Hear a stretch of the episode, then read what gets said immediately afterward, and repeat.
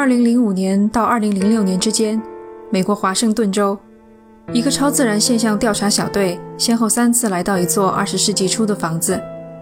房子外观并不起眼，唯一特别的是，传说那里闹鬼。调查小队录下的一段视频中，隐约听到有人微微的喘息，似乎在说着什么。仔细听，好像是在说“救救我”。然而视频中却看不到任何人。进到屋子里，调查小队的录音机又捕捉到了一些声音，其中一个问道。你们在讨论我吗？录下这段音频的时候，调查小队的人正在互相交谈，因此并没有意识到有人或者有什么东西在跟他们对话。后来，他们又录到几段模糊不清的声音，像是在说“把我带上去”，又像是在说“把我挖出来”。你们应该已经猜到了，这间房子里死过人。没错，这间叫做原野山庄的房子，是四十多个人的葬身之地。而杀死他们的人，琳达·哈扎德，是一名医生。这四十多个人全部是他的病人。这里是奇谈第三期，饥饿山庄。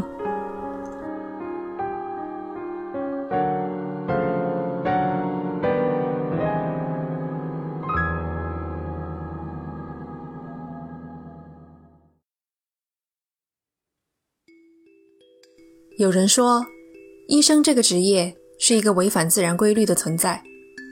野生动物虽然会为同伴舔舐伤口，但不会专门替别的动物疗伤治病。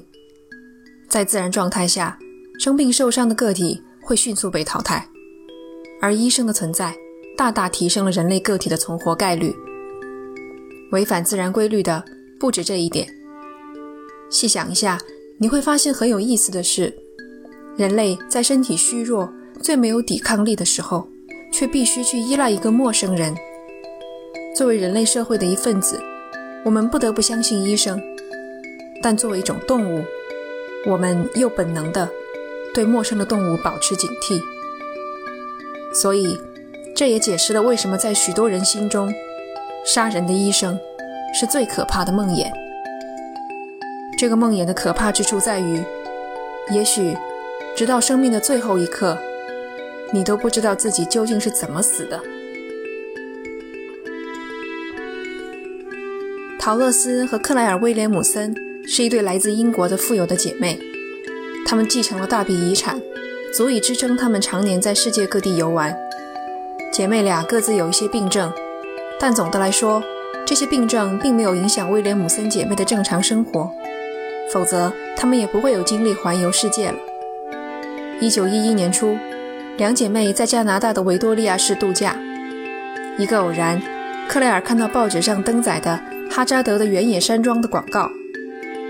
哈扎德宣称他会使用一种天然无副作用、不用服药的断食疗法，排出体内毒素，帮助身体恢复健康。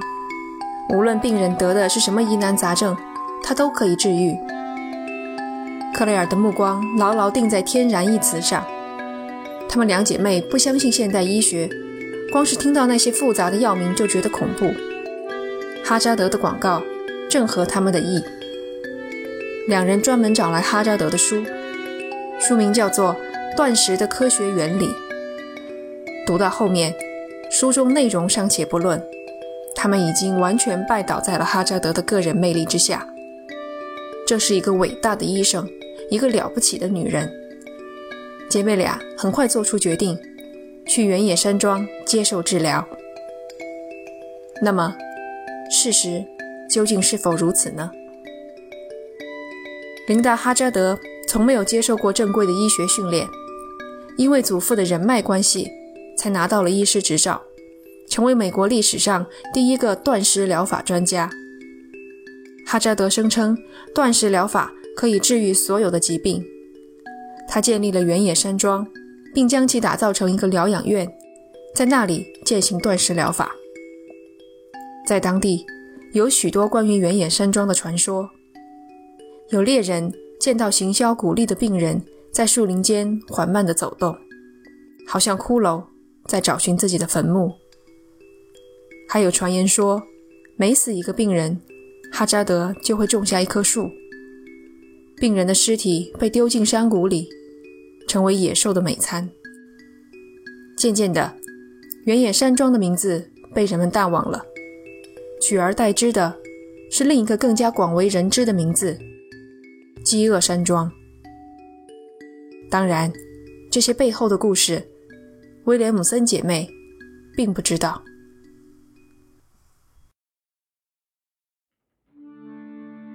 姐妹俩找到哈扎德，开始了断食治疗。当时原野山庄还没有正式完工，因此他们暂时住在哈扎德找的一间公寓楼里。在哈扎德的严格控制下，他们每天的食物只有一小碗番茄或者芦笋煮的清汤。或者是一个橙子，有时候再多加一杯橙汁，仅此而已。除此之外，姐妹俩要一次性喝下六升水，赤身裸体，以屈膝环抱的姿势坐在浴缸里，接受灌肠治疗。接下来是按摩，哈扎德亲自上阵，用手掌和拳头用力击打大腿、腹部、背，还有额头。姐妹俩每天。都被打得遍体通红。接受这样的治疗，你们肯定可以想象得出姐妹俩的身体状况。仅仅过去一个星期，威廉姆森姐妹就开始频繁晕倒。在过去，他们的病再严重，也从来没有晕倒过。有一次，克莱尔晕倒在地，陶乐斯甚至都没有力气走下床去查看。同一座公寓的居民很快发现了不对劲。每到夜里，楼里就回荡着阵阵呻吟，低缓而绵长，像是有人在经受巨大的折磨。最让他们惊恐的，还是游荡在楼里的骷髅一般的病人。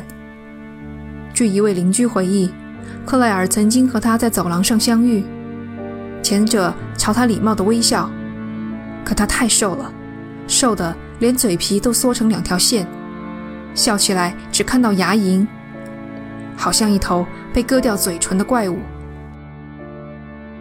威廉姆森姐妹不是没有问过哈扎德，自己什么时候才会好起来。每一次，哈扎德都会用他沉着、磁性、富有说服力的声音告诉他们：“很快，就几天。”姐妹俩的疑虑被一次又一次的打消。渐渐的，他们怀疑，这么长时间还没有见到效果，一定是自己病入膏肓。一天，照顾他们的护士发现，克莱尔灌肠排出的水里漂浮着无数的白色絮状物。护士被吓得不轻，急忙拿去给另一名护士看，两个人都猜不出那些絮状物是什么。他们从来没有在病人的灌肠排出物里看到过这种东西。不可能是食物，因为克莱尔的胃里没有半点食物。那会是什么？难道是他的肠子？克莱尔的身体已经开始自我吞食了。护士们既担心又害怕，他们怕再这样下去，克莱尔很快就会死。护士们偷偷给两姐妹送牛奶和葡萄干，但都被拒绝了。他们。只相信哈扎德一个人，也只敢相信他。任何偷吃的行为都可能被哈扎德发现。如果说医生的职责是治病疗伤，那病人的职责就是听医生的话。他们是病人，病人很难挑战医生的权威，除非有什么事情触动了他们的底线。某天。陶乐斯陷入半昏迷的状态，忧心忡忡的护士们叫来哈扎德，希望他能停止对陶乐斯的治疗，先给这个可怜的姑娘一点东西吃。哈扎德检查了陶乐斯的身体，当着所有人的面，抓着他的下巴，伸出手掌抽打他的额头。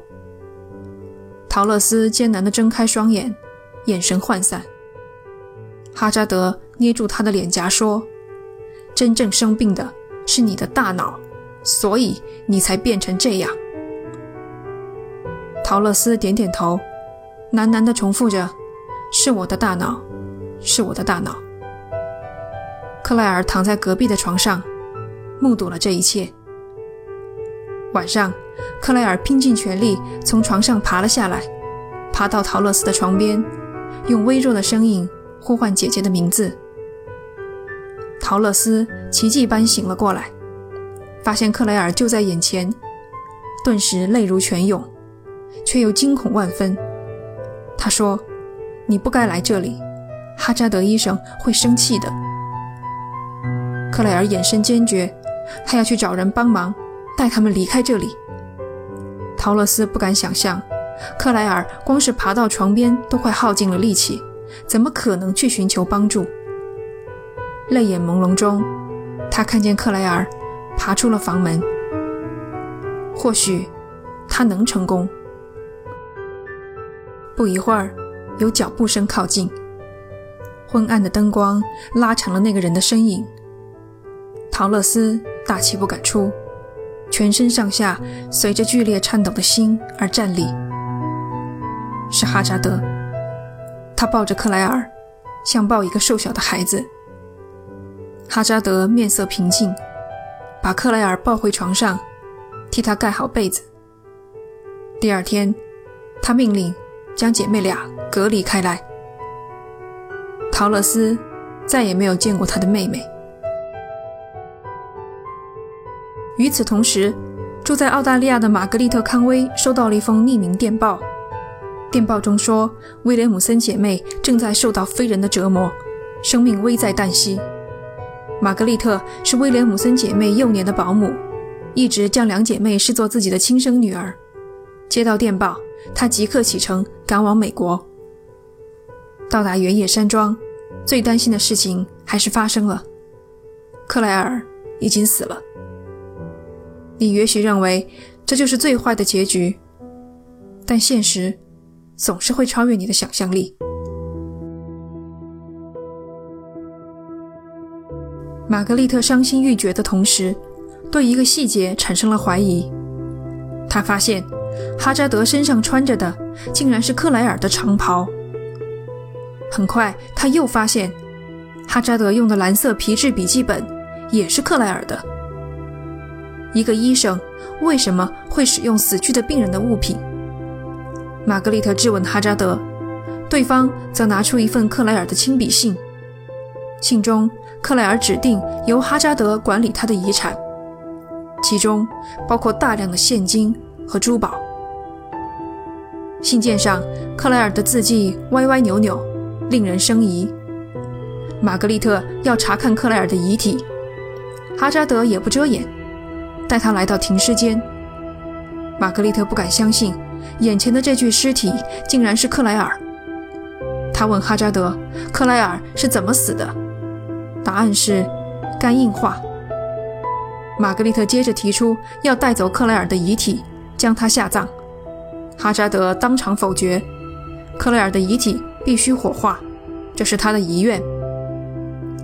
哈扎德对答如流，似乎早就有所准备。这让玛格丽特感到强烈的不安，更加坚定了带走陶乐斯的意愿。后者早瘦成了皮包骨，体重不到四十斤，从腹部可以直接摸到脊椎。哈扎德却拒绝了。陶乐斯签订了协议，指定由他做终身监护人。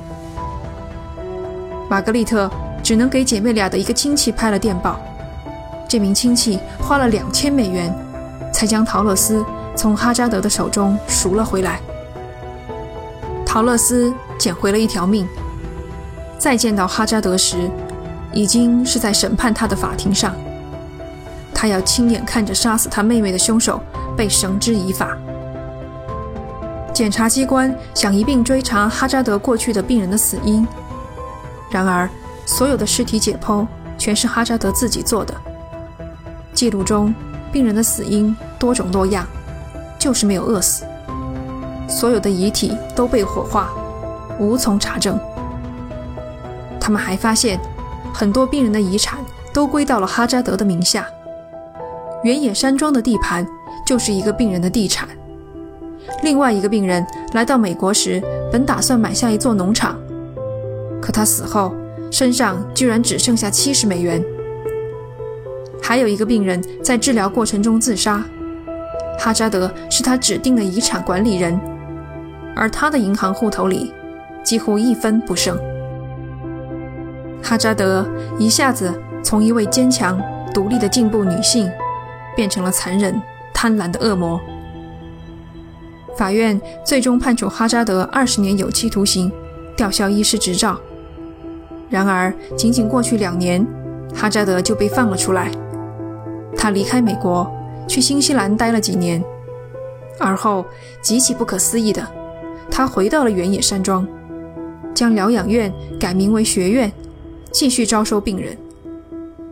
有人向健康部门投诉，哈扎德这样的杀人凶手怎么还能逍遥法外？